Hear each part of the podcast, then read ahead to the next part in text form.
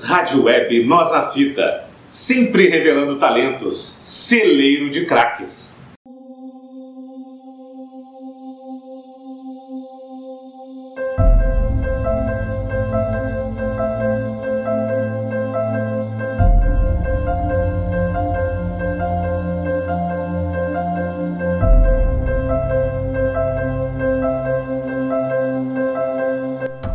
Olá, amigos da Web Rádio Nós na Fita, nossa NNF. No ar, mais um programa homenagem. Nesta semana vamos falar sobre Hendrik Johannes Cruyff, ou simplesmente Johan Cruyff, grande jogador do futebol, da história do futebol, que ele, ele nasceu em Amsterdã no dia 25 de abril de 1947. No final da década de 60, Johan Cruyff já demonstrava suas ideias revolucionárias deixou a todos no Ajax loucos não só a impor as suas noções de tática, né, como também a tomar iniciativa de negociar seus termos salariais.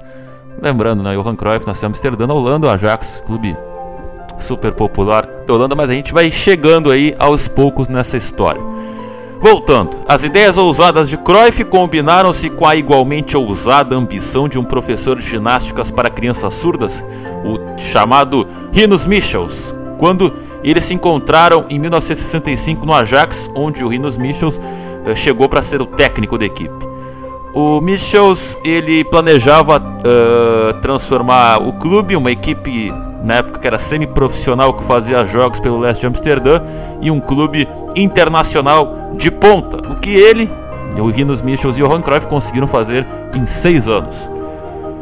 Segundo uma ficha publicada em edição especial da revista Placar, sobre os 100 melhores jogadores do século XX, dos quais o Johan Cruyff foi eleito terceiro colocado, apenas atrás de Pelé e Maradona, o... era bem sincera no campo posição, né, onde estava escrito que Johan Cruyff jogava em todas as posições, menos no gol, menos como goleiro. Diferentemente do brasileiro e do argentino, Johan Cruyff não era tão malabarista, se assemelhando mais ao estilo de um de seus ídolos, Alfredo de Stefano seus trunfos concentravam-se na velocidade, intuição, inteligência e objetividade em campo, ditando um jogo de toques rápidos em que os jogadores não possuíam posições fixas, trocando-as constantemente, com exceção óbvia ao goleiro, que nem por isso deixava de ter a sua contribuição no sistema, cabendo a ele a função de iniciar os ataques. O chamado futebol total surgiu em volta de Cruyff, um jogador com fome de jogo que, com fome de bola, e atrás no campo para marcar o adversário e tirá-la dele, com todas as condições para isso. Tinha um fôlego privilegiado, era magro, sendo exímio no controle de velocidade e já mentalizando que jogadas poderia fazer antes mesmo de receber a bola.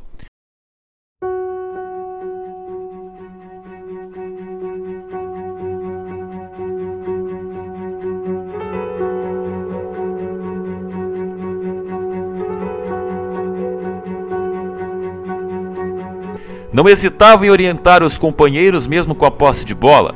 Não parava de falar e ordenar o posicionamento dos colegas, controlando o ritmo e a tática de sua equipe. Tal como um maestro conduzindo uma orquestra com constantes improvisações conforme a situação da partida, embora jogasse mais como um meia, parecia estar em todos os lugares, correndo pela ponta esquerda, caindo pelo meio, ordenando regulares troca de posições. Frank Rijkaard, um de seus discípulos, afirmaria que Diego Maradona poderia ganhar um jogo sozinho, mas não tinha o talento de Cruyff para mudar a tática do time para vencer a partida. Individualmente, ele também inovava com seus chutes, dando impressões de que tinha quatro pernas. Até então, poucos chutavam com o lado de fora do pé. Era capaz de dar piques nos piques, acelerando jogadas já bem aceleradas, deixando os adversários para trás. Capaz de giros em pequenos espaços, chutes longos, certeiros, dribles fáceis, de ser bom cabeceador e artilheiro. Por outro lado, sua personalidade quente que não aceitava ordens, né, um possível resquício da perda prematura do pai, faria o Rinos Michels contratar dois terapeutas para atender o garoto, com um deles diagnosticando que Cruyff realmente recusa a autoridade porque inconscientemente compara a todos com seu pai. Dentro de campo, entretanto, a parceria com Rinos Michels seria um sucesso.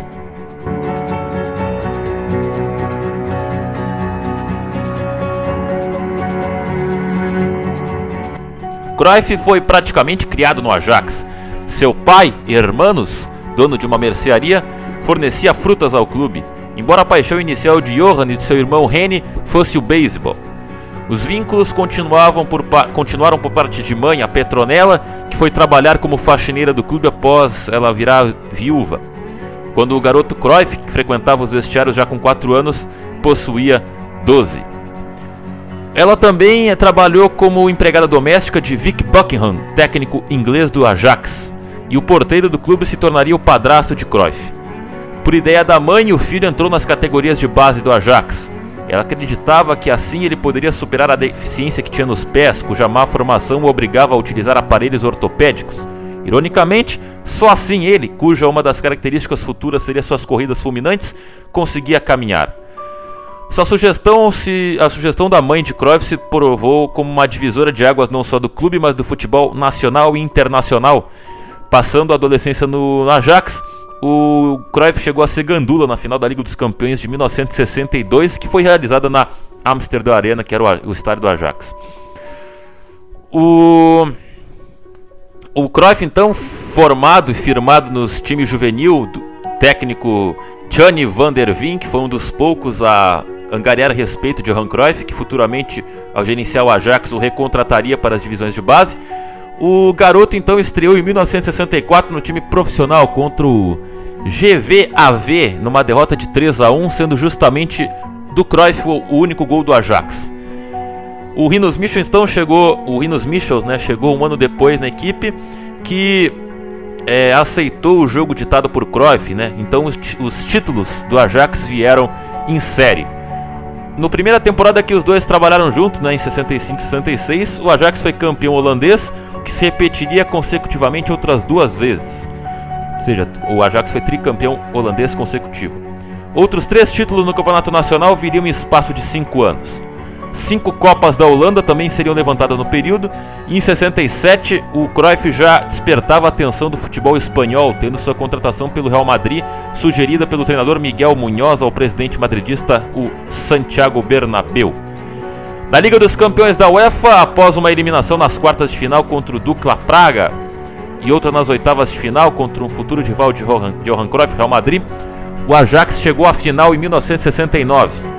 No caminho, eliminou o vice-campeão da temporada passada, que foi o Benfica de Eusébio, mas perdeu a final para o Milan. Ainda assim, a, elimina a eliminação do Benfica ganhou contornos de passagem de bastão entre Eusébio e Johan Cruyff. Os portugueses haviam vencido por 3 a 1 em Amsterdã e teriam tido uma postura arrogante antes do retorno no Estádio da Luz. Cruyff então marcou duas vezes e os visitantes aplicaram o mesmo resultado de 3 a 1 fora de casa. O regulamento da época forçou uma terceira partida na neutra Paris, encerrada em 0 a 0 no tempo normal, em 3 a 0 para os holandeses na prorrogação, o Johan Cruyff abrindo o placar. Naquela época, eliminar o Benfica significava eliminar o mais expressivo clube da década nas competições europeias. Em termos em que, em tempos, né, em que disputar constantemente a Liga dos Campeões era não era mesmo aos clubes mais fortes algo comum, não era comum nem mesmo aos clubes poderosos, diferentemente de hoje em dia. Tem equipes aí, pega Real Madrid, Barcelona, as principais equipes que disputam a Champions League já há 20, 30 anos consecutivos. Uma vez que antigamente somente os campeões nacionais e o campeão europeu, campeão da edição anterior, que participavam da competição, né? Justamente por isso que o nome era Liga dos Campeões. Continua sendo, apesar de hoje, hoje obviamente, perder um pouco de sentido. Então, só os campeões nacionais e o campeão da Liga dos Campeões do ano anterior que participavam. O, o clube lisboeta, né, o Benfica, ele conseguiu participar, ele conseguiu então ganhar 13 campeonatos portugueses em 17 disputados e esteve nove vezes na década de 60 na principal competição uh, europeia. Foram dois títulos, dois vice-campeonatos, duas eliminações nas quartas de final e duas na segunda fase, participações em quatro das cinco finais travadas entre 1961 e 1965, ou seja, o Benfica era uma potência dos anos 60, o time do Eusébio. Nenhum outro clube europeu teve retrospecto desse nível na década. Assim, o Porto chegou a sondar Johan Cruyff com uma proposta de 6 mil contos, mas o Ajax exigia 8 mil. As despesas subiriam para 11 mil, considerando o salário do jogador, que recusou com a intenção de permanecer em uma equipe que conseguisse disputar regularmente a Liga dos Campeões. Obviamente, né, o Porto, grande rival do Benfica, queria contratar o Cruyff, mas aí então eram outros tempos as negociações e o Cruyff permaneceu no Ajax.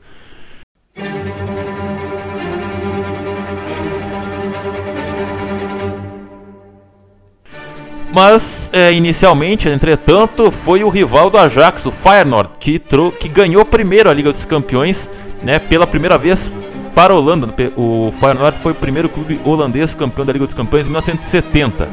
Johan Cruyff, Rinus Michels e o Ajax é, foram campeões no ano seguinte, 71, né? Não só igualando, como superando o Feyenoord em seguida, porque foram três campeonatos seguidos, né? O Ajax foi tricampeão da Liga dos Campeões em 71, 72, no ano em que foi pela segunda vez, o Cruyff foi pela segunda vez artilheiro do campeonato, e o ano que o Ajax ganhou todos os torneios importantes que disputou e campeão, claro, tricampeão em 73, né? Ganhando nas finais em 71 contra o Panathinaikos da Grécia, então, que era o time treinado pelo lendário Puskas. Em 72 o Ajax bateu a Inter de Milão na final e em 73 a, o Ajax bateu a Juventus na decisão, tendo passado é, no caminho pelo também o Bayern de Munique, de Franz Beckenbauer, que depois do Ajax foi outro clube que foi tricampeão consecutivo da Liga dos Campeões, e pelo sempre poderoso Real Madrid. Né? Se o Ajax, se o Eusébio passou o bastão para o Cruyff, o Cruyff passou o bastão para Franz Beckenbauer. Nos títulos de 71 e 73, por sua grande participação, grande campanha, o Cruyff foi eleito o bola de ouro da revista France Football, né? Foi o primeiro holandês a receber a bola de ouro que antiga, é, é, na época era equivalente ao melhor jogador do mundo, né? Porque é, apenas eram os jogadores europeus que disputavam é, a, o prêmio e se tornou uma competição, uma, um, um, prêmio um pouco mais globalizado apenas depois, a partir dos anos 90. Então, como o futebol era. Como não tinha como acompanhar todos os continentes e os europeus, claro, com a sua visão eurocentrista, então apenas lá que importava, o Cruyff então foi eleito o melhor do mundo duas vezes é, nessas é, três nesse, nesse tricampeonato que ele conquistou com o Ajax, o tricampeonato da Liga dos Campeões. Os últimos dois títulos europeus, é, né, em 72 e 73, já foram sem o comando do Rinos Michels, né, que foi para o Barcelona após ser campeão em 71. O Ajax também ganhou o Mundial de 72 contra o Independiente né, da Argentina, ganhando em 3 a 0 em Amsterdã depois de empatar em 1 a 1 na Argentina com gol do Cruyff. Né? Antigamente o Mundial era uma competição de dois continentes e até o final dos anos 70 eram jogos, jogos ida e volta. No primeiro jogo na América do Sul, segundo jogo na Europa. E assim o Ajax foi campeão mundial em 72. O, o, o Ajax não ganhou outros mundiais porque ele se recusou a participar da final. Em 71, o Panathinaikos, vice-campeão que jogou contra o Nacional. Em 73, o seria uma revanche, né? O Ajax ia enfrentar novamente o Independiente e aí o Ajax recusou a jogar a final e voltou a ceder a vaga para o vice-campeão a Juventus. Então o Ajax não queria jogar é, as, o Mundial, que em 72 já foi uma pauleira, eram outros tempos e tudo mais, então não queriam jogar.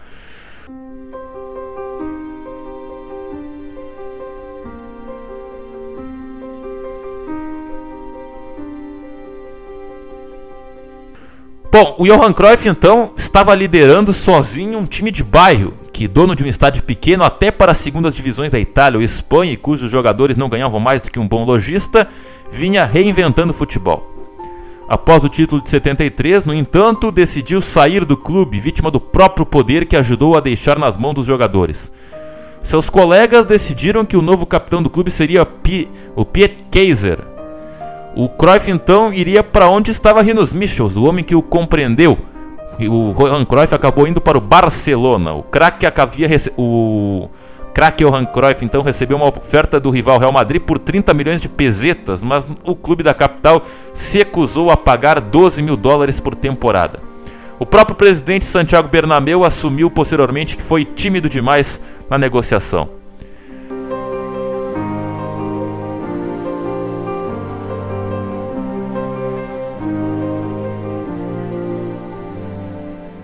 Então Johan Cruyff chega ao Barcelona na negociação mais cara do futebol até então por 5 milhões de florins, preço tão alto que o governo espanhol não aprovou a transferência.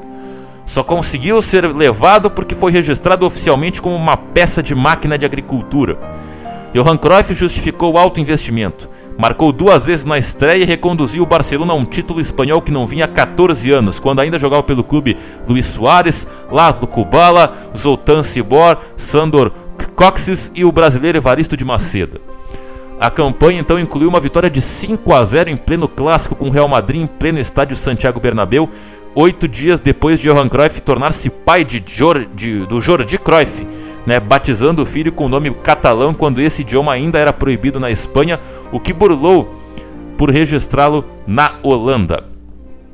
Naquela goleada, Johan Cruyff marcou o segundo gol, driblando dois adversários antes de antes de deslocar o goleiro e deu as assistências para os dois últimos gols em uma partida que é, o Cruyff no final do jogo foi aplaudido até pelos torcedores do Real Madrid, lembrando né, que eh, décadas depois a mesma coisa aconteceu quando o Ronaldinho Gaúcho, né, num jogo contra o Real Madrid lá no Bernabéu, o Barcelona venceu, teve um golaço do Ronaldinho e ele acabou sendo aplaudido de pé pelos rivais. O Cruyff então foi eleito o melhor jogador do Campeonato Espanhol e recebeu ter sua terceira bola de ouro, né? Por isso, três vezes melhor do mundo, Johan Cruyff. A temporada foi em estado de graça também por o Cruyff ter conseguido paralelamente é, classificar a Holanda para a Copa do Mundo de 74, né? O, a Holanda não disputava o torneio desde é, a, a, edição de 1938, ou seja, 36 anos fora do Mundial. E o Cruyff então liderou a seleção para é, a disputa daquele Mundial. Se a primeira temporada foi mágica, as temporadas seguintes de Johan Cruyff no Barcelona foram estressantes.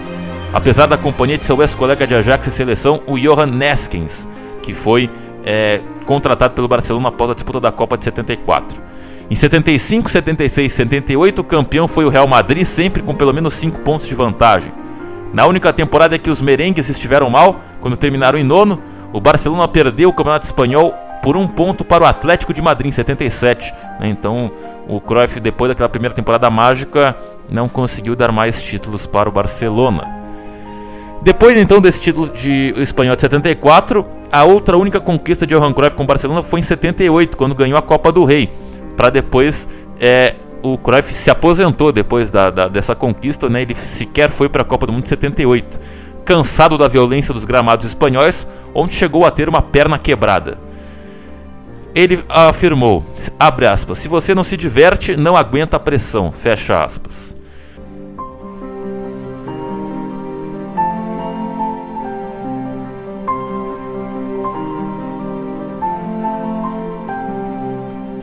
A despedida de Johan Cruyff foi, no, foi em outubro de 1978, com a camisa do Ajax em amistoso contra o clube que foi o sucessor, o sucessor imediato do Ajax na hegemonia da Liga dos Campeões, o Bayern de Munique, né? Do Franz Beckenbauer, que conquistou o troféu também, né? Foi tricampeão consecutivo após o feito do Ajax.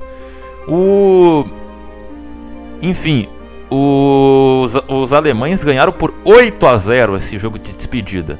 Mas não foi a despedida de Johan Cruyff, porque em função de investimentos desastrosos em criações de porcos que o fariam perder milhões, Johan Cruyff se viu, se viu forçado a voltar a jogar. O Cruyff, quando se aposentou, ele tinha 31 anos, né? Então ele voltou pouco tempo depois. Na época, 31 anos era uma idade muito avançada para o futebol, porque é, enfim, não tinha a evolução da medicina, da questão da parte física, então o jogador, quando chegava com 30 anos, já era um veterano, já estava pronto para se aposentar. E o Cruyff, com 31, tinha se aposentado, mas resolveu voltar por essas dificuldades financeiras, digamos assim. E o Cruyff então voltou a jogar lá nos Estados Unidos, né? Onde poderia viver tranquilo, no anonimato. Ficou dois anos nos Estados Unidos, onde ele jogou primeiro no Los Angeles Aztecs onde foi novamente treinado por Rinos Michels. Lá ele fez sucesso, sendo eleito o melhor jogador do campeonato estadunidense de futebol, né? O, a, uma, os Estados Unidos era um campeonato muito rico, né? O Pelé foi lá, o Carlos Alberto Torres foi lá também, Franz Beckenbauer, enfim, jogadores mais em final de carreira iam lá para os Estados Unidos ganhar uma graninha extra. O Cruyff depois foi jogar no Washington Diplomats. Ele também jogou uma uma partida, um amistoso de exibição com o New York Cosmos, né, que era o time famoso da época lá nos Estados Unidos. Mas mesmo no futebol mais calmo do campeonato dos Estados Unidos, foi mal-humorado, enlouquecendo colegas e outros técnicos. Certa vez, Johan Cruyff, né, após seu técnico no Diplomats ter feito a preleção, o Cruyff simplesmente levantou-se, limpou o quadro negro e disse: Abre aspas, é claro que faremos tudo diferente disso, fecha aspas. Um dos jogadores do DIPS, né, o Diplomats, teria dito que o clube, ao contratar o holandês, deveria ter pago também por um estoque de algodão para que todos ali tivessem algo mais para tapar os ouvidos. É, o pessoal não gostava muito do Cruyff, aparentemente. O então Cruyff voltou a se apaixonar pelo futebol, mas se cansou dos Estados Unidos, onde é, foi, onde ele foi excluído do grupo no Diplomats, ele anunciou que se limitaria apenas a fazer gols, e os fez. Ele saiu né, em virtude da própria crise financeira do time, e veterano, mas ainda querendo jogar a Copa de 82, o Johan Cruyff foi é, inicialmente é, é, pretendido pelo Leicester City né, da Inglaterra e o Levante da Espanha, embora também interessasse o Arsenal e o Hamburgo. Estas equipes mais cautelosas preferiam aguardar o desempenho do holandês na metade final da temporada europeia de 1980. O Leicester, a, despeito de brigar contra o rebaixamento, montou um plano financeiro viável para ter a lenda na reta final. A expectativa por sua vinda impactou no desempenho do clube inglês, que chegou a emendar uma sequência de vitórias e até anunciou a contratação como efetivada. Cruyff, porém, preferiu voltar a viver na Espanha e assim acertou com o Levante, a despeito da equipe valenciana disputar a segunda divisão. Ah, o Levante estava em quarto lugar na época da contratação, a uma colocação na zona de acesso. De decepcionado, o Leicester voltou a entrar em crise, em crise né, técnica e foi rebaixado no campeonato inglês.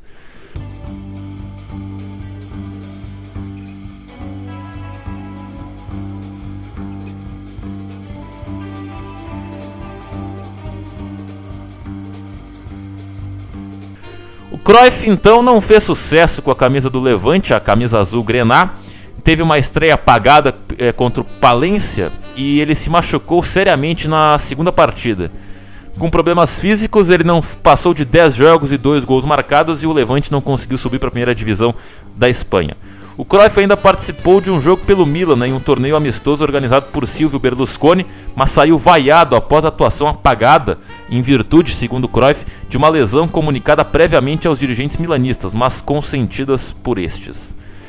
Sem se fincar no Milan, retornou ao Ajax e à Holanda, obviamente. Inicialmente ele era para ser assistente do técnico Léo Ben Hacker, mas logo depois ele já foi inscrito como jogador, provocando ceticismo não só por nunca ter sido uma unanimidade em casa, né, no Ajax, onde ele era acusado de desbocado e dinheirista, houve relatos de que ele cobrava para dar autógrafos, mas também pela idade de 34 anos e seu físico já ao quebrado, né? 34 anos naquela época é um veteraníssimo, né? hoje é como se tivesse 40, algo assim.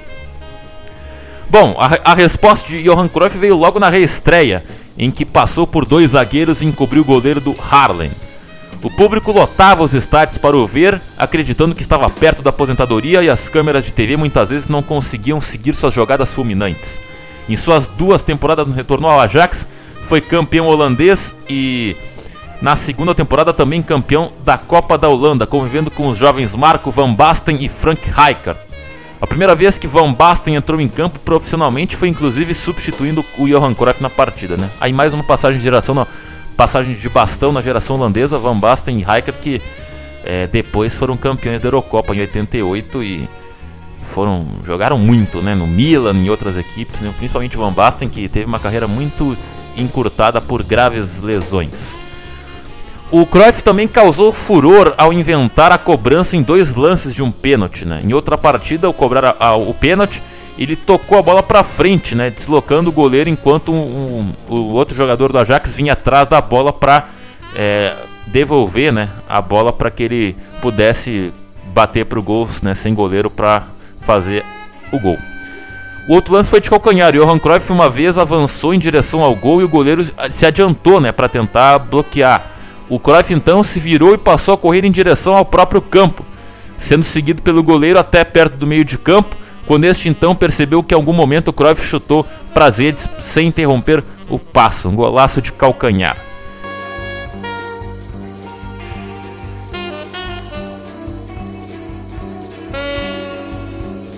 Depois de duas temporadas, porém, o Johan Cruyff foi demitido do clube porque depois do segundo do bicampeonato uh, holandês, por se recusarem a lhe pagar o que queria, pois já o consideravam velho demais. Aos 36 anos, Johan Cruyff se vingou e foi e firmou contrato com o rival do Ajax, o Feyenoord. No time de Rotterdam, jogando sua última temporada profissional, ele, convivendo agora com o jovem Ruud Gullit, ganhou pela terceira vez seguida o campeonato holandês, quebrando o jejum de 10 anos do Feyenoord no campeonato nacional. E ele também foi campeão da Copa da Holanda, uma temporada impressionante do Cruyff com o rival do Ajax, o Feyenoord. Foram os únicos títulos do Feyenoord na década de 90 e na década de 80, perdão, e o Feyenoord só voltou a ganhar um título em 91, né, sete anos depois né, do, do Cruyff ter saído da equipe, e só voltou a ganhar um campeonato em 93, nove anos depois. E desde 1996, né, 12 anos depois que o Cruyff se aposentou definitivamente do futebol, um troféu que leva o seu nome seria criado pela Real Associação de Futebol da Holanda, sendo entregue ao vencedor da partida entre os campeões da Copa do, do campeonato holandês e da Copa da Holanda. No troféu Johan Cruyff, tipo uma recopa, né? Muito comum, né? O campeão da liga contra o campeão da Copa.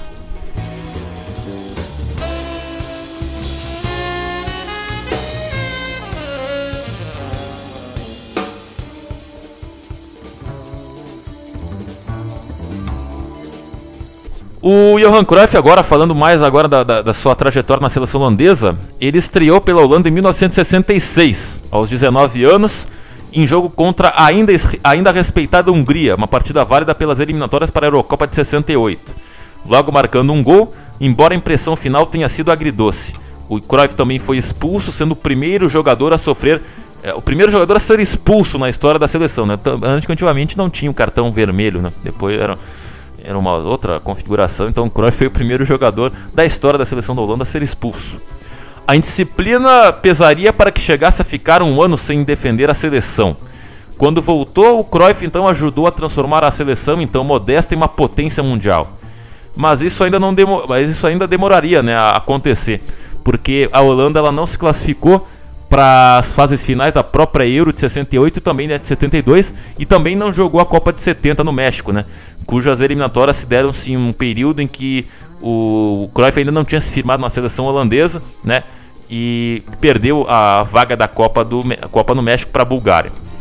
Com a base titular da seleção formada pelos jogadores dos, é, enfim, do Ajax do Feyenoord, que tinham sido campeões da Holanda, campeões da Europa em 70 em 71, 72 e 73, né? Quatro anos seguidos, três com Ajax e um com Feyenoord, né? O Feyenoord tinha jogadores como o Wim Johnson, o William von Hannigan e o Wim Hilsberg e o Ajax tinha, além do, do Johan Cruyff, o Han, o Ruud Kroll, o Johan Neskens, o Johnny Hepp e o Vin Surber, né? além do Cruyff, é claro, que na época já estava no Barcelona, no período do, da, do Mundial. O que né, entre 70 e 74 foram campeões da Liga dos Campeões da Europa. O, a seleção, né, ainda que desunida, né, os jogadores de um time não não, não conversavam com os do rival, né? Uma rivalidade entre o Ajax e o Feyenoord, muito parecido com a própria seleção da Espanha, né? Existia ali uma, uma rixa um certo tempo entre os jogadores do Barcelona e do Real Madrid, virtude, claro, da, da rivalidade das duas equipes, que isso ia para a seleção espanhola. Então é comum, e enfim, os jogadores do Ajax do Feyenoord não se entendiam na seleção, né? E o, Johan Cruyff não escondeu, né, essa rivalidade no livro Futebol Total, que ele publicou ainda naquele ano.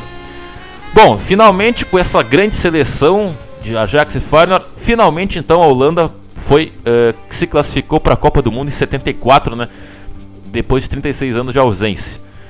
O Ajax treinado por Rinos Michels, né? É, foi além de treinar o Cruyff na Barcelona, treinou da seleção holandesa. O treinador não hesitou em transportar para a seleção o rodízio que funcionou bem no Ajax, né? O chamado futebol total do Ajax transformou-se nos olhos do mundo no carrossel holandês né, na, na, Copa do Mundo. Um grupo de grande talento que trouxe inovações para a época, como a valorização da troca de passes e posse de bola, a linha defensiva de impedimento e marcação firme, tentando roubar a bola ainda na intermediária adversária. Laranja mecânica, senhoras e senhores. Johan Cruyff era um jogador à parte no elenco laranja, cuja equipe base era formada também pelo goleiro Jean John Bloed e pelo atacante Rob Hensenbrick, de outros clubes. O que se traduzia inclusive no uniforme, enquanto a numeração do restante do elenco foi escolhida conforme a ordem alfabética holandesa dos sobrenomes, fazendo o goleiro titular João Bloed jogar com a camisa 8, Johan Cruyff pôde utilizar seu número favorito, 14, E, mais visivelmente, enquanto os demais jogadores exibiam as três letras laterais da Adidas, né, uma saída encontrada pela empresa para sua divulgação, uma vez que as logomarcas ainda eram proibidas de serem estampadas nas camisas, as roupas do Cruyff continham apenas duas em posição de sua patrocinadora particular, uma então novidade a rival Puma, né? O, o Cruyff foi um dos primeiros jogadores a ter um patrocinador esportivo pessoal, né? Que hoje todos os jogadores têm, né? Mas na época não era bem assim. O espírito um tanto mercenário não foi uma exclusividade não foi exclusividade do Cruyff na Copa, contagiando todo o elenco que passava mais tempo discutindo termos, condições e prêmios do que debatendo sobre táticas. Mesmo um dos únicos que não reclamaram do já alto prêmio de 25 mil florins dado aos jogadores pela classificação à final, Neskins declararia que seu objetivo no Mundial era melhorar a própria cotação no mercado futebolístico internacional. Um dos motivos para que o Jan van Beveren, o goleiro do PSV, Eindhoven, na época tido como o melhor holandês da história na posição, ficasse de fora da Copa, mesmo tendo sido titular nas eliminatórias, foi justamente as suas críticas a esse comportamento de seus colegas, sendo ainda um grande desafeto do Johan Cruyff.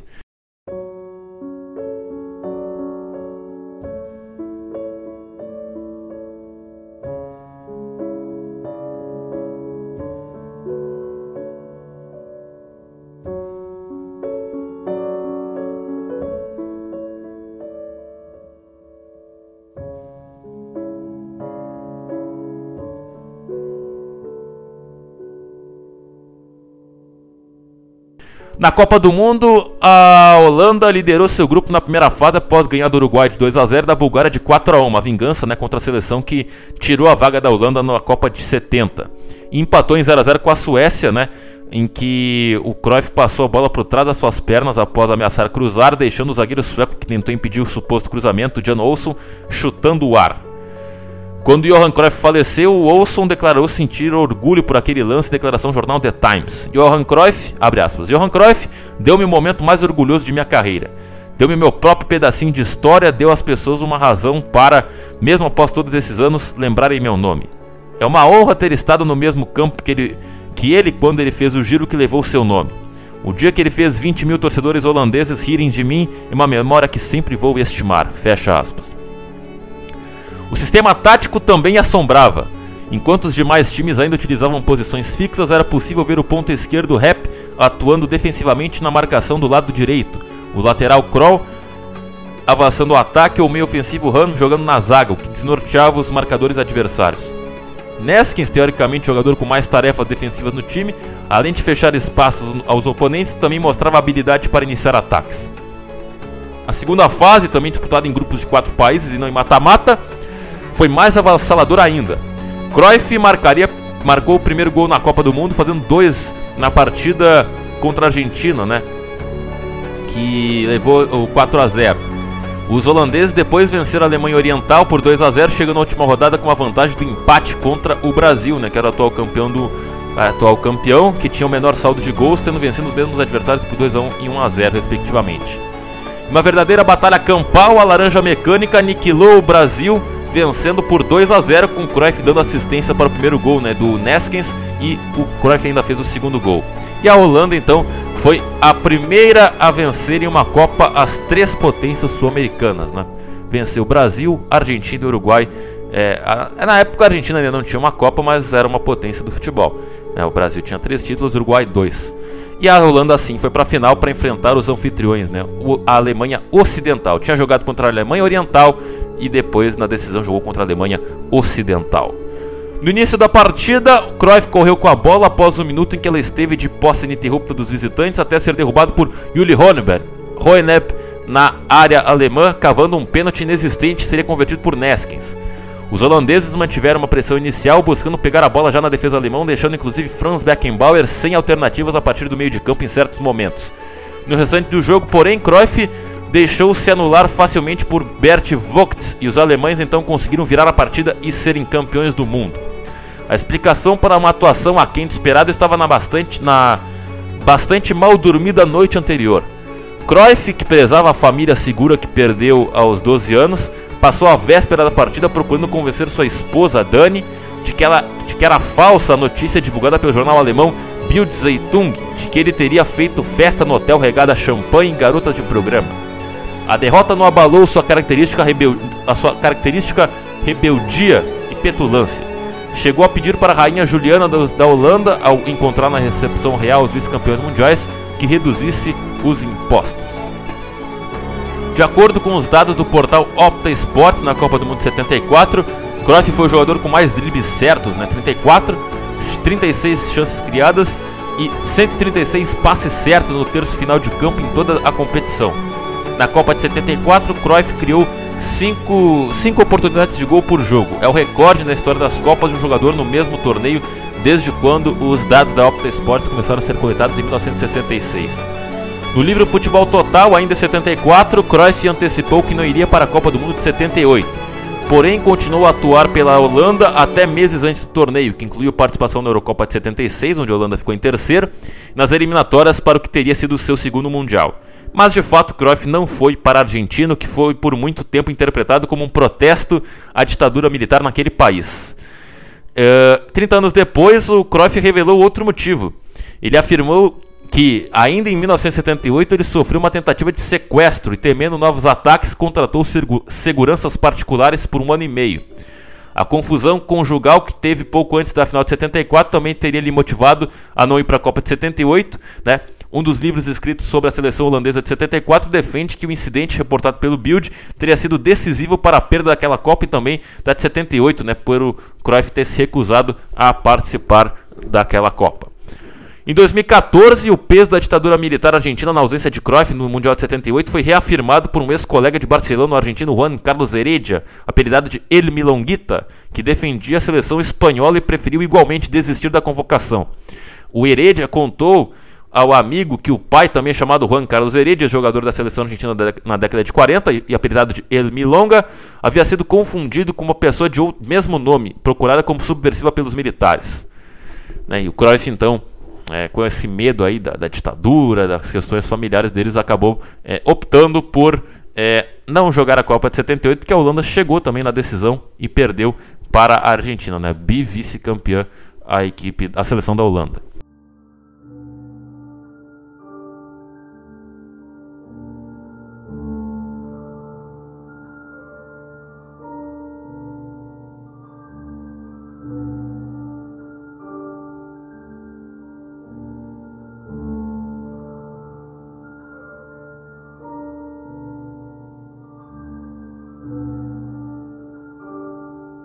O Cruyff ele chegou a realizar uma partida pela seleção catalã, né, onde depois o Cruyff virou treinador. O jogo foi no dia 9 de junho de 76 e embora o Francisco Franco tenha morrido no ano anterior, a Catalunha só voltou a realizar uma partida em 1993. A partida foi contra outra seleção não oficial da República Socialista Soviética da Rússia, encerrando-se com um empate 1 a 1 no Camp Nou. Cruyff atuou ao lado de pelo menos dois outros não catalães, sequer espanhóis o compatriota e colega de Barcelona, Johan Neskins, né, que fez o gol da Catalunha, e o chileno Carlos Cazesli, do espanhol. O filho de Cruyff, Jordi, acabaria tornando-se figura bastante presente na seleção da Catalunha.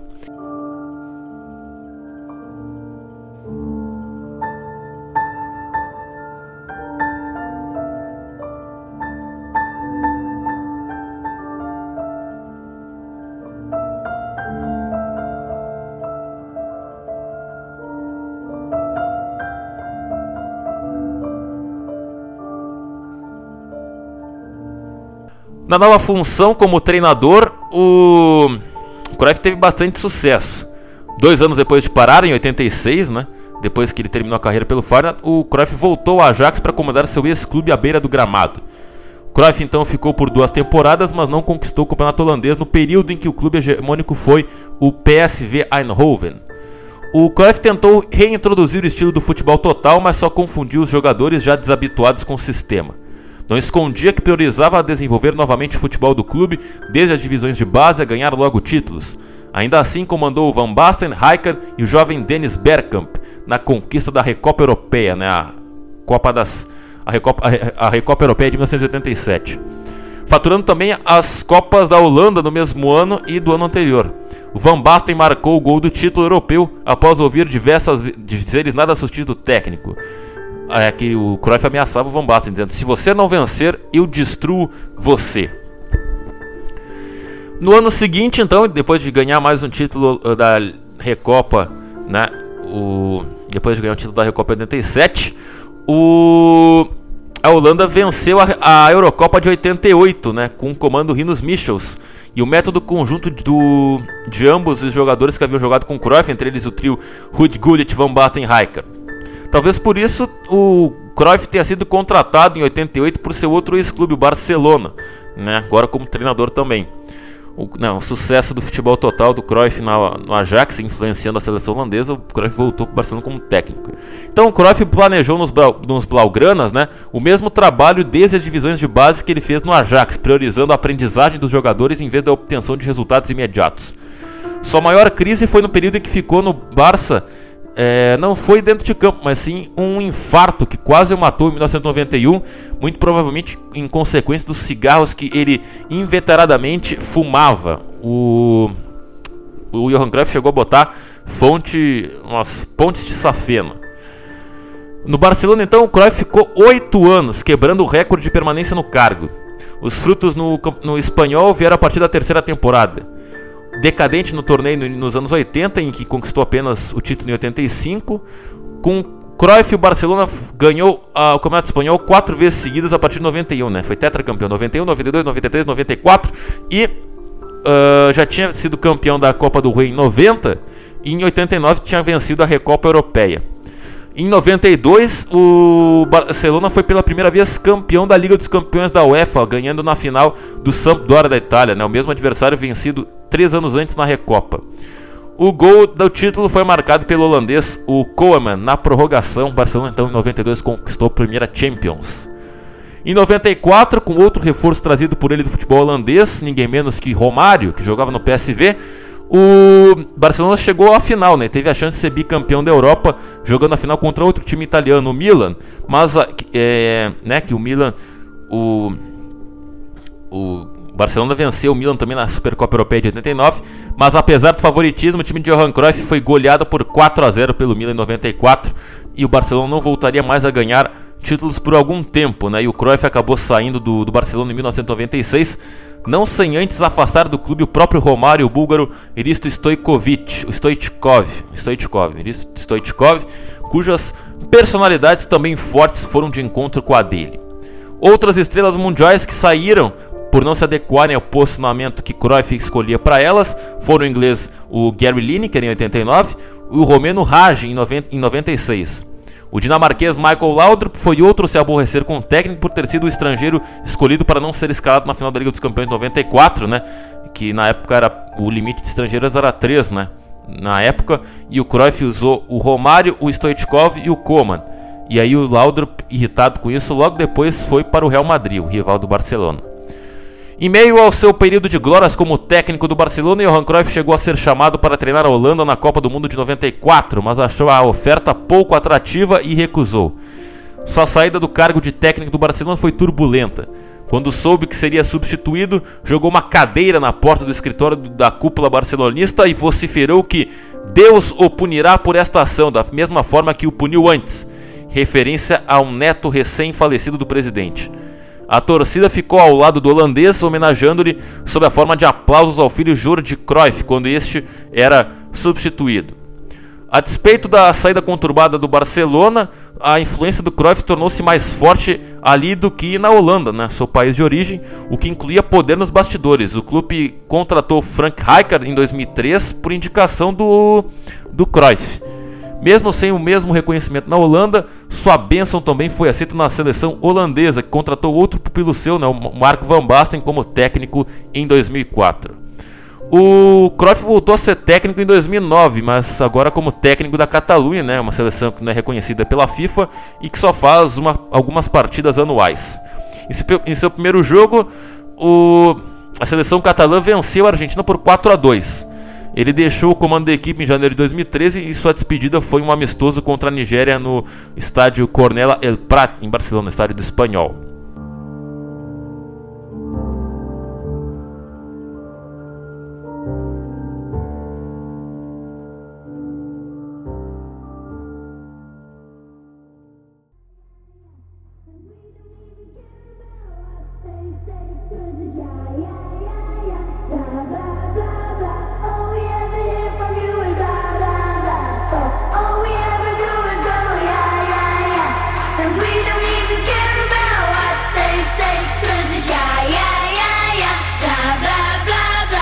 Futebol da Holanda, há o antes e o depois de Cruyff. Graças à geração simbolizada por ele, a seleção holandesa tornou-se uma das mais respeitadas do mundo. Atualmente, entretanto, não é nas ideias dele que o jogo da seleção holandesa, a Orange, se baseia. Arthur van den Bogart, cronista esportivo do país, chamou isso de pós-Cruyff.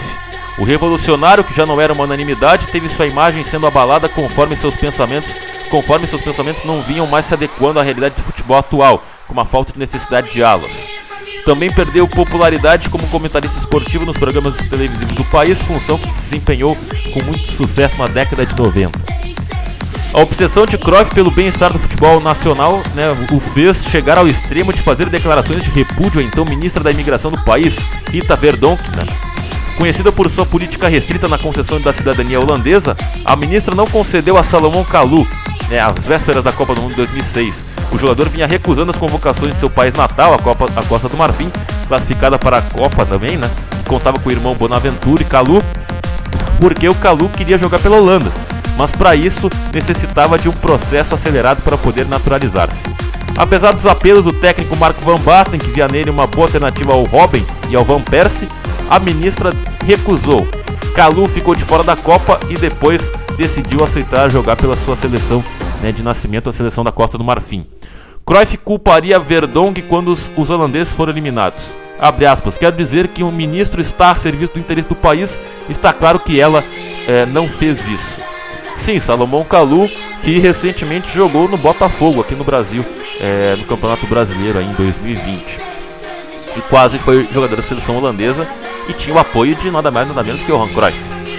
Bom, a reputação do Cruyff ainda piorou após uma breve passagem na direção do Ajax em fevereiro de 2008, um ano após ele ter sido homenageado pelo clube com a aposentadoria da camisa 14, né, que o Cruyff jogava. O Cruyff apareceu proclamando-se salvador do time, gerando uma onda de comoção. Toda a direção do clube renunciou no dia seguinte, deixando o Ajax, o Ajax nas mãos do Scrack. Com a ideia de novamente reorganizar o clube desde as categorias de base do time, pediu a demissão de todos os responsáveis pela queda de prestígio delas. Ao fazer isso, acabou desentendendo-se com o pupilo Marco Van Basten, chamado por ele para ser o técnico do elenco principal. Cruyff então concluiu 17 dias depois após sua manifestação que não tinha mais nada a fazer no clube. A preocupação dele em relação aos rumos das categorias, das, das categorias de base tinha fundamento. O Ajax havia parado de revelar talentos na quantidade e qualidade que, havia, que, que revelava no início da década de 90, quando colheu os frutos das, da organização profunda feita por Cruyff. Boa parte do time que conquistou a Liga dos Campeões de 95, né, o quarto e último título do Ajax é, na Liga dos Campeões, né, foi formada por jovens jogadores que estavam nas divisões de base que ele tanto priorizou como técnico. Quem sobrevivia às loucuras de Cruyff, né? Ele, por exemplo, chegou a usar atacantes natos como o Bergkamp na zaga para fazê-los aprender como o adversário pensa e também trouxe um tenor para ensinar uma melhor respiração aos jogadores. Parecia destinado a ter destaque futuro, do time campeão europeu naquele ano haviam sido formados no clube no período dele na comissão técnica o Heisinger, os irmãos Frank e Ronald De Boer, Sidorf, Davids e Patrick Kluivert, que revelou ter passado pela mesma situação de Bergkamp, né, jogado de zagueiro. Outra joia da casa era Frank Rijkaard, né, de, de volta ao clube após não ter aguentado na época os pensamentos do técnico. Então todos esses jogadores tiveram um grande destaque no futebol, é, tanto todos eles praticamente jogaram no Barcelona depois, né? O Heisiger, os irmãos Frank, os irmãos De Boer, o Davids, o Cliver, né? Centroavante fez aquele gol contra o Brasil na Copa de 98. Só o Sidorf, né? Que jogou no Real Madrid, depois foi pro Milan, jogou no Botafogo também. Essa geração aí que ganhou a Liga dos Campeões de 95 e venceu o Grêmio, né? Do nosso Felipe Braga ah, na final do Mundial de 95 nos pênaltis.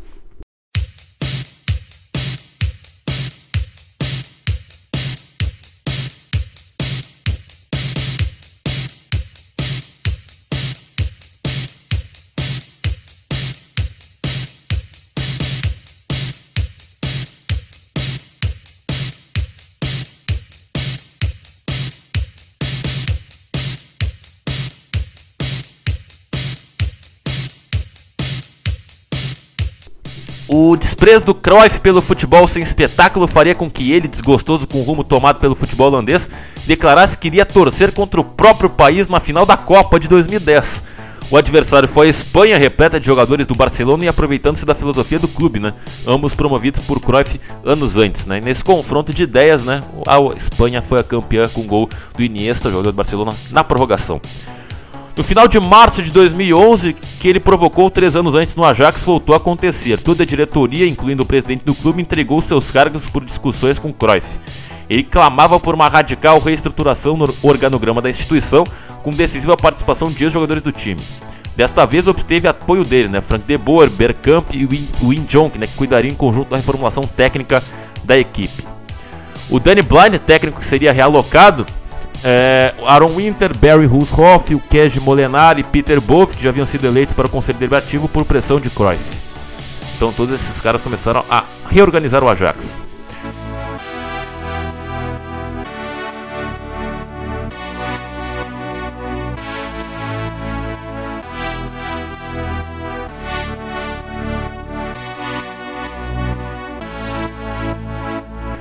Se o Ajax então deixou os protestos iniciados por Cruyff de lado, o Barcelona, onde ele procurou realizar a mesma obra, foi diferente.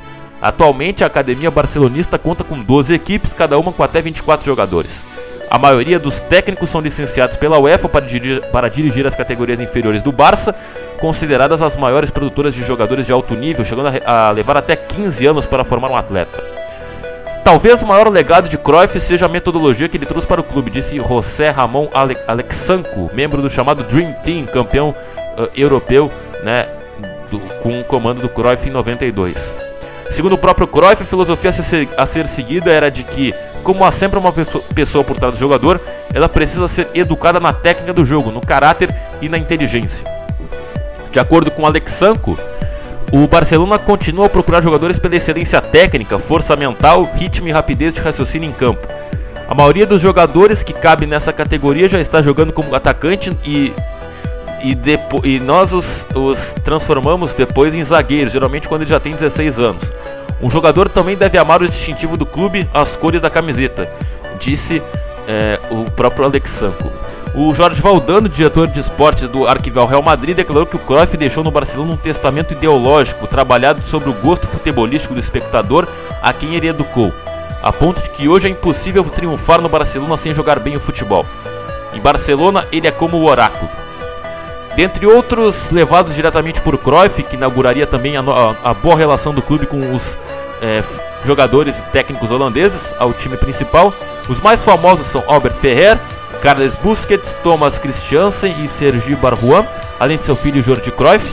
E com o progresso das canteiras do clube iniciado por ele, o Barcelona também lançou, após a sua saída, jogadores como Puyol, uh, Pepe Reina, Thiago Mota, Luque, Xavi, Iniesta, Vitor Valdez, Oleguer, Messi, Fábricas, Gerard Lopes, Miquel Arteta, Luiz Garcia, Giovanni dos Santos, Bojan, Piquet, Frameda, Sérgio Busquets, Pedro, entre outros. Guardiola tornaria-se técnico de grande sucesso, comandando alguns desses jovens, promovendo um jogo ofensivo de toques de bola, independentemente da força do adversário e do local da partida, no que ele atribui aos ensinamentos que teve do holandês. Ele foi a bandeira.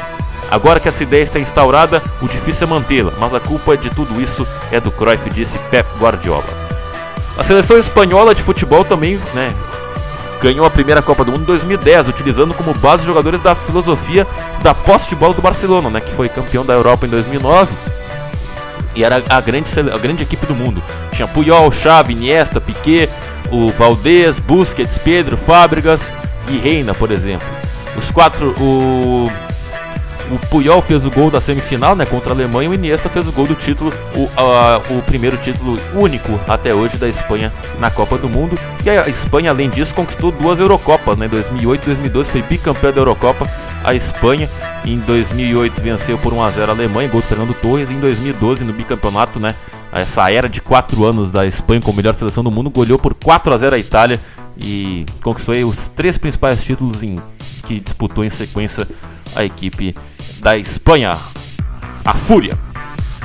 O, o bom, a gente pode dizer que o, o estilo de jogo, né? O Cruyff chegou a dizer que o estilo de jogo do Barcelona da Espanha seria uma versão latina da Laranja Mecânica de 74, claro, a diferença é que a Barcelona foi campeão em 2010.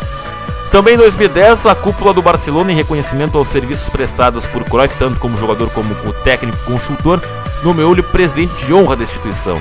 No entanto, a honraria foi retirada meses depois pelo recém-eleito presidente do clube, Sandro Rossell. Sandro Rossell justificou-se que a decisão do mandatário anterior, Juan Laporta, foi antidemocrática sem consulta aos sócios.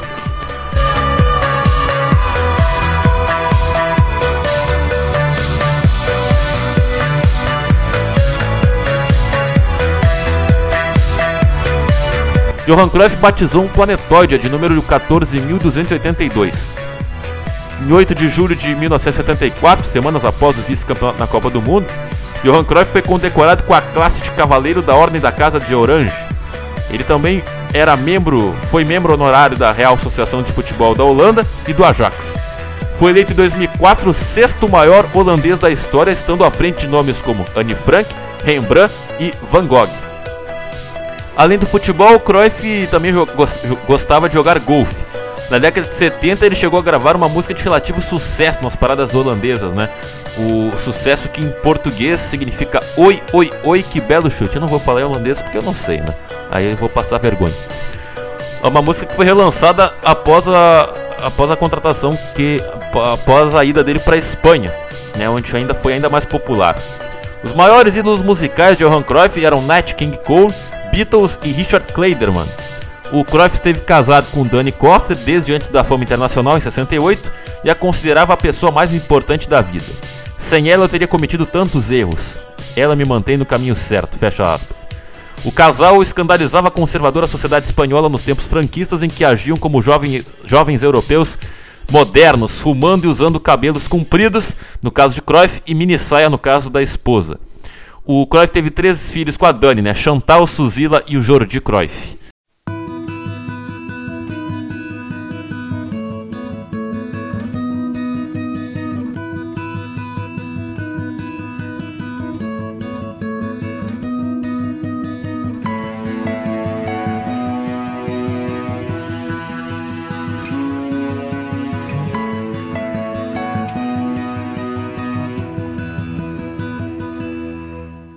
O filho Jordi, então, nasceu de cesariana para que o pai pudesse estar em campo pela primeira vez em um clássico entre Barcelona e Real Madrid, nascendo oito dias antes da partida, válida pelo retorno da temporada espanhola de 74. No primeiro turno, o Johan não pôde jogar e o Barcelona venceu a.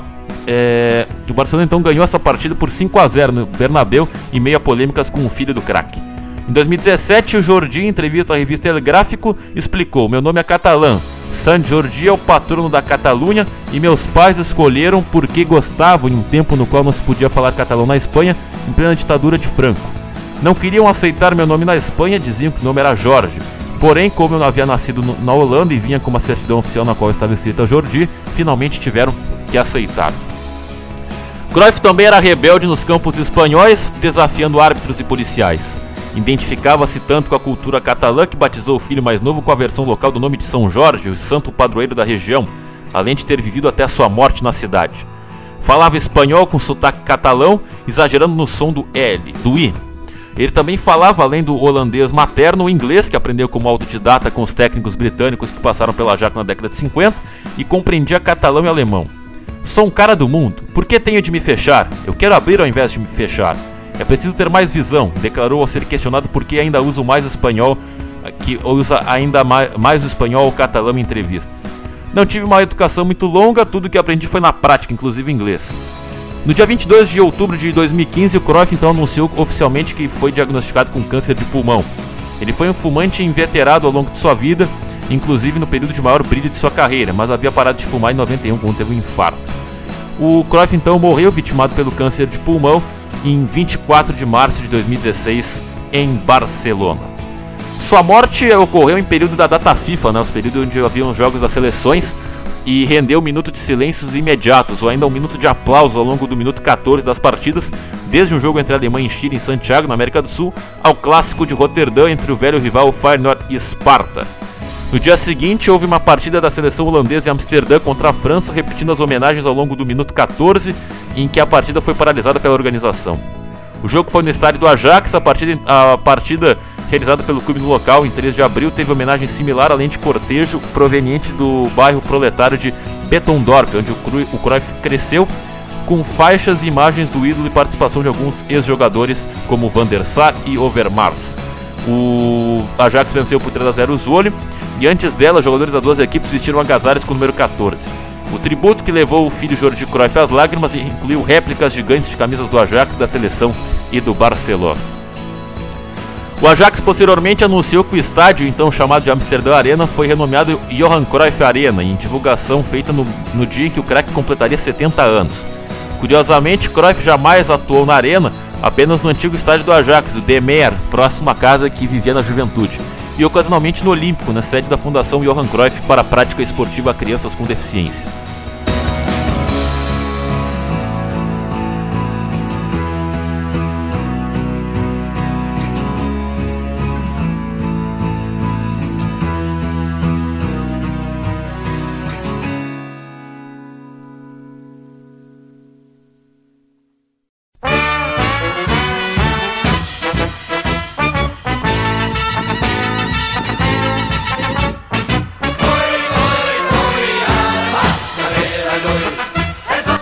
Johan Cruyff é considerado pela Federação Internacional de História e Estatística como o melhor futebolista europeu do século XX e um dos maiores jogadores da história do futebol. Tido como jogador revolucionário, tático, ofensivo, coletivo, vistoso e eficiente, é considerado um dos propulsores do futebol moderno. Inspirou muitos jogadores e treinadores a partir de suas extraordinárias atuações no Ajax e, principalmente, na seleção dos, da Holanda, durante a Copa de 74. As suas atuações na Copa foram suas únicas referências para grande parte das pessoas que o conhecem. Antes da cobertura ao vivo dos campeonatos estrangeiros pela TV, apenas as Copas eram vistas mundialmente de maneira especial. Cruyff encantou na Copa, mesmo com, com partidas consideradas abaixo das que tinha nos campeonatos europeus. Se atualmente há no futebol jogadores polivalentes que podem atuar sem posição fixa no campo, sem prejuízo de suas atuações individuais, muito se deve a este genial craque e não, e não menos a seu treinador no Ajax, Barcelona e seleção holandesa, Rinus Michels. E ainda que transcorridos mais de 40 anos após a Copa de 74, a Holanda, Michels e Cruyff sintetizam a última revolução tática na história do futebol e serão para sempre lembrados como sinônimos do chamado futebol total, no qual os jogadores de linha se sentiam à vontade ao desempenhar todas as posições. Visto como um, pensa, pensador do futebol, costumava enfatizar a rapidez de pensamento tanto quanto a rapidez do corpo. Sua característica velocidade era descrita pelo próprio, pelo próprio Cruyff como uma questão de saber a hora certa de começar a correr. Cruyff foi escolhido pelo Instituto de, uh, Instituto de Estat História e Estatística né, Internacional, Instituto Internacional de História e Estatística, como o maior jogador europeu do século XX e o segundo maior do mundo atrás somente de Pelé. Para o, cronista, para o colunista Maurício Barro da ESPN Brasil, Cruyff é o maior da história do futebol na soma jogador-treinador, mesmo sem ter ganho nenhuma Copa do Mundo. Claro que essa é uma, uma, é uma frase gera debate, né? Até porque a gente tem o Zidane, foi melhor do mundo, campeão da Copa, campeão da Champions League como jogador e técnico, podendo entrar nessa discussão, mas claro, os feitos de Cruyff não se resumem apenas aos títulos que ele conquistou, mas sim ao seu legado no futebol. Então esse foi o programa homenagem sobre Johan Cruyff, um dos maiores jogadores de futebol da história. Espero que vocês tenham gostado. Você pode acompanhar este e outros programas no nosso facebook.com.br, no nosso Castbox, no nosso Spotify, no nosso Instagram, no arroba Web Rádio Nós na Fita e também no nosso site o www.webradionotafita.minharadio.fm. É isso aí, amigos da NNF. Até o próximo programa homenagem. Fui!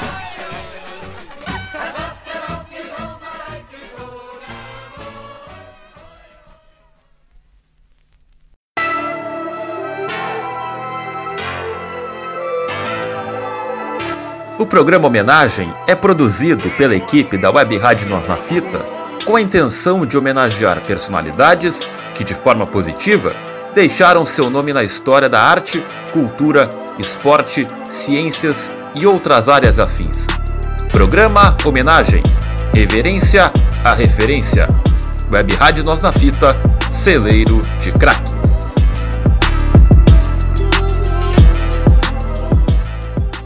Web rádio já existia. Só faltava uma com a sua cara e o seu jeito. Web Rádio Nós na Fita, celeiro de craques.